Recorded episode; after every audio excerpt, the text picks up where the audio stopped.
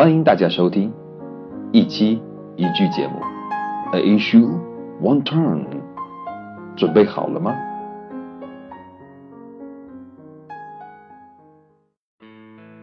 ？Number twenty three，那难怪了，No wonder，No wonder。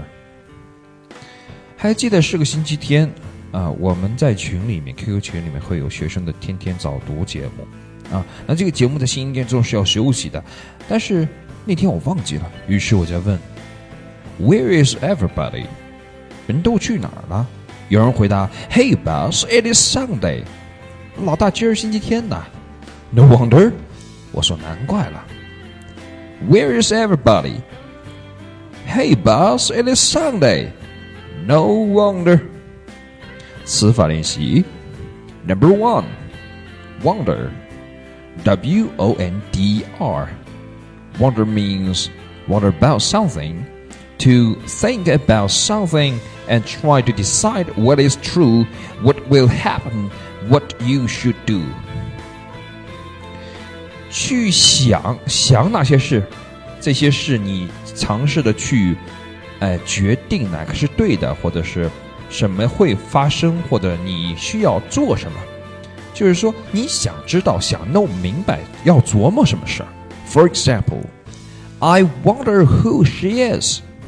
我在想她到底是谁。第二个例子，Why do you want to know? No particular reason.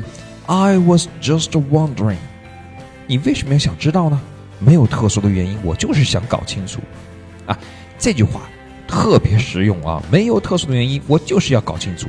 再来一遍，No particular reason, I was just wondering.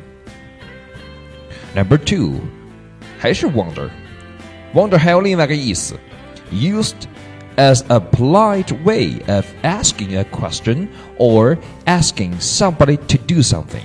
礼貌的去请某人做某事，或者去让某人回答某某事情。For example, I wonder if you can help me.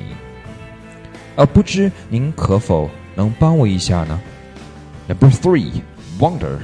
Wonder 又一个意思，wonder at something means to be very surprised by something，感到诧异，非常的惊讶。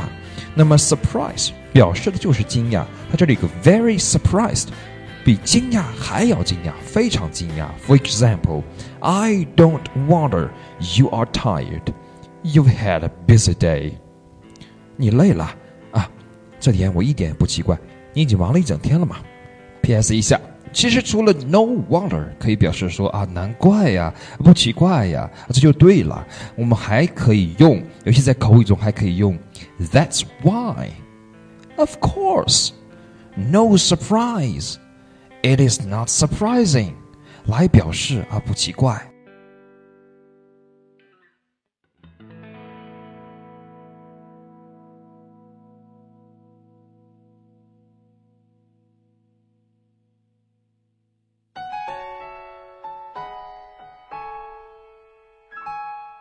您现在收听到的节目是来自于勤于堂。所有线上直播课程、平台录播节目以及线下课程，全部基于晴雨堂所独有的功能概念引导学习论调和 （Functional Constructed View）。晴雨堂，勤于努力，勤于积极，勤于帮助、引导加互助的全新学习理论。更多请微信搜索“晴雨理念”。